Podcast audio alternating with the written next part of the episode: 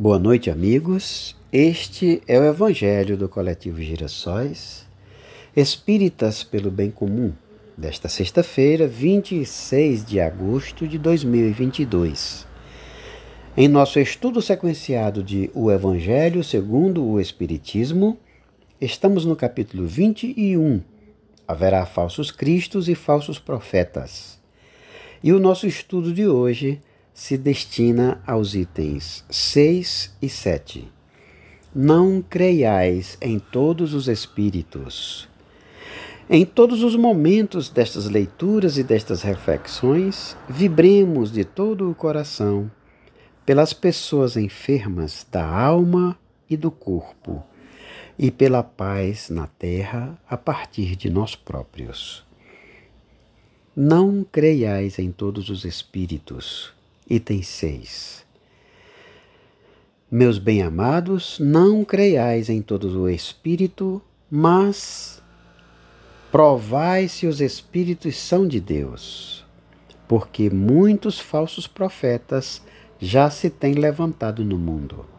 Primeira Epístola de João, capítulo 4, versículo 1. Item 7.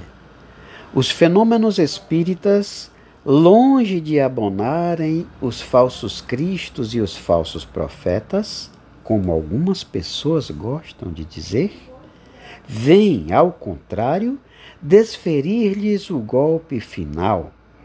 Não peçais milagres nem prodígios ao Espiritismo, porque ele declara formalmente que não os produz.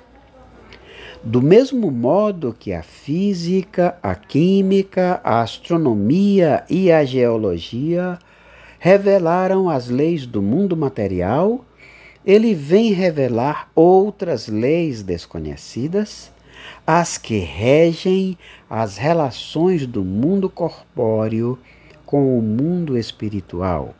Leis que tanto quanto aquelas outras da ciência, são leis da natureza. Ao facultar a explicação de certa ordem de fenômenos incompreendidos até hoje, o Espiritismo destrói o que ainda restava do domínio do maravilhoso. Quem, portanto, se sentisse tentado a explorar os fenômenos espíritas em proveito próprio, fazendo-se passar por Messias de Deus, não conseguiria abusar por muito tempo da credulidade alheia e logo seria desmascarado. Ademais, como já se tem dito, tais fenômenos por si sós nada provam a missão se prova por efeitos morais, o que não é dado a qualquer um produzir. Eis aí um dos resultados do desenvolvimento da ciência espírita. Pesquisando a causa de certos fenômenos, ela levanta o véu de sobre muitos mistérios. Só os que preferem a obscuridade à luz tem interesse em combatê-la, mas a verdade é como o sol dissipa os mais densos nevoeiros. O Espiritismo revela outra categoria bem mais perigosa de falsos cristos e de falsos profetas, que se encontram não entre os homens, mas entre os desencarnados a dos espíritos enganadores, hipócritas, orgulhosos e pseudo-sábios, que passaram da terra para a erraticidade e tomam nomes venerados para, sob a máscara com que se cobrem, facilitarem a aceitação das mais singulares e absurdas ideias. Antes que se conhecessem as relações mediúnicas, eles atuavam de maneira menos ostensiva pela inspiração, pela mediunidade inconsciente, audiente ou falante. É considerável o número dos que, em diversas épocas, principalmente nestes últimos tempos, se tem apresentado como alguns dos antigos profetas, como o Cristo, como Maria, sua mãe, e até como Deus. João adverte os homens contra eles, dizendo: Meus bem-amados, não creiais em todo espírito, mas provai se os espíritos são de Deus, porque muitos falsos profetas já se têm levantado no mundo. O Espiritismo nos fornece os meios de os experimentar, apontando as características pelas quais se reconhecem os espíritos bons. Características sempre morais, nunca materiais. É a maneira de se distinguirem os espíritos bons dos maus que principalmente podem aplicar-se estas palavras de Jesus. Pelo fruto é que se reconhece a qualidade da árvore. Uma árvore boa não pode produzir maus frutos, e uma árvore má não os pode produzir bons. Julgam-se os espíritos pela qualidade de suas obras, como se julga uma árvore pela qualidade dos seus frutos. Cada dia mais maravilhado eu fico em relação aos ensinamentos da doutrina espírita. Minha gente querida.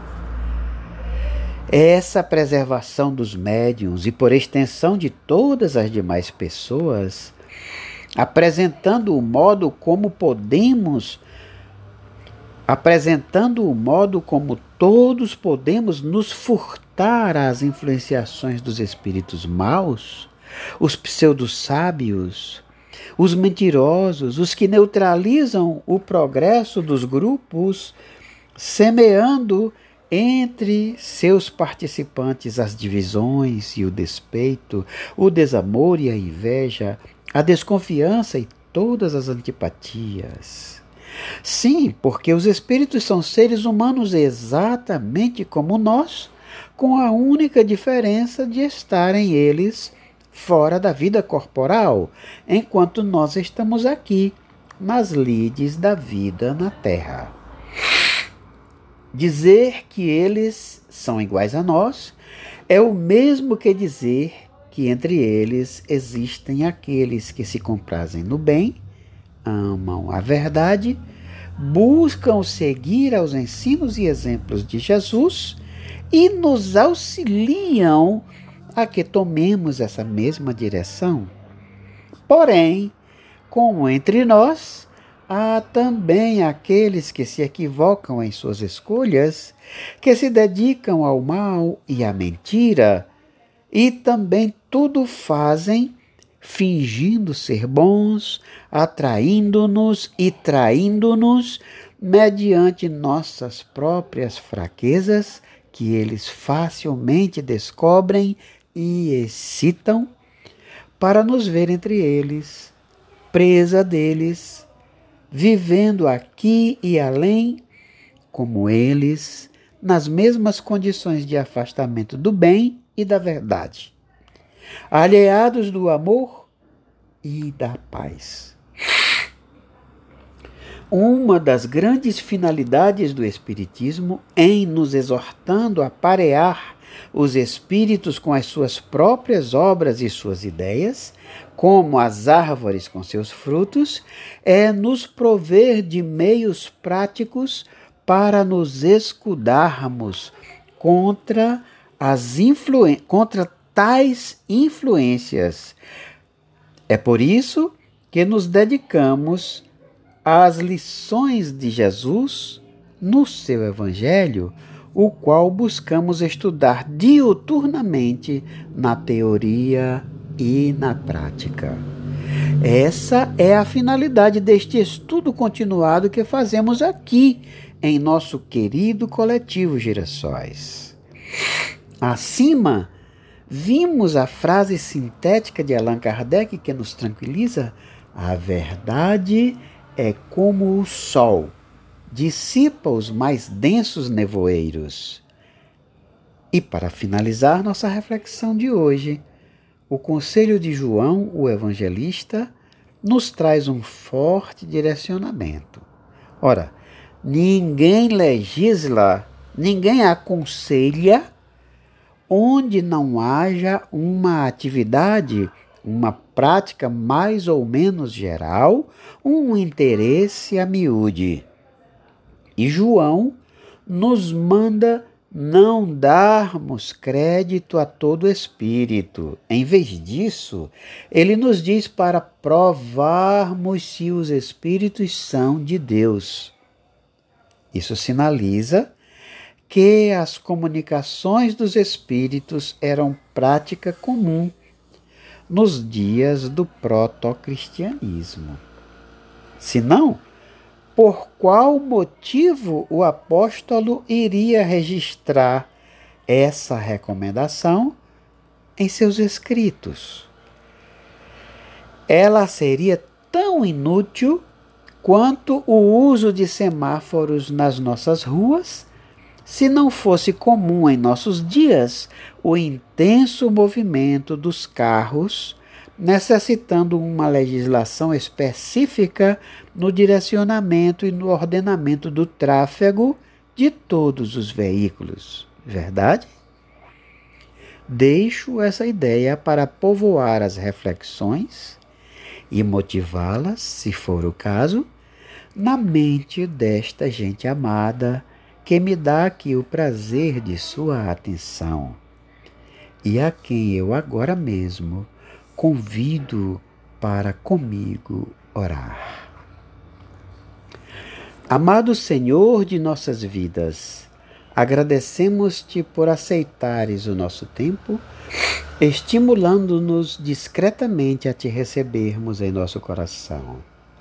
Auxilia-nos em nossa indigência e que tua indulgência nos reerga hoje na doutrina espírita que prometeste e enviaste sob a vontade de Deus para nos trazeres a tua presença que nos cura e nos melhora, nos reeduca e promove em nós os estímulos de que precisamos para te seguirmos dóceis, mas vigéis, entregues, mas atentos para nos furtarmos as influenciações deletérias, doentias, provindas da terra ou do espaço, que só nos alcançarão e só nos ameaçarão mediante a manifestação de nossas próprias fraquezas.